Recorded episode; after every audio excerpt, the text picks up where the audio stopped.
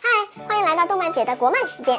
在《精灵梦叶罗丽》中，王默跟陈思思可以说是叶罗丽双姝了。两个美女各有独特的性格与魅力。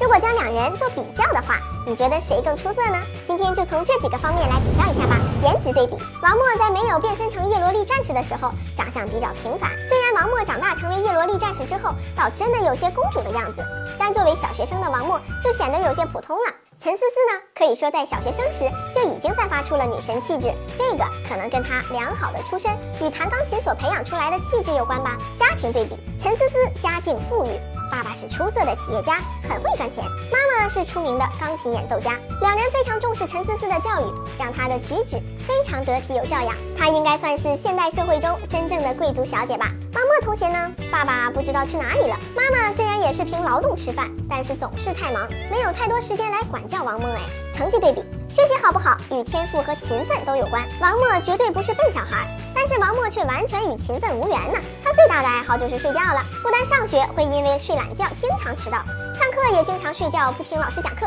长此以往成绩肯定是不好的了。陈思思正好相反，完全不像王默这样懒惰，她不单学习用功，还用尽一切的业余时间练习钢琴、学习外语。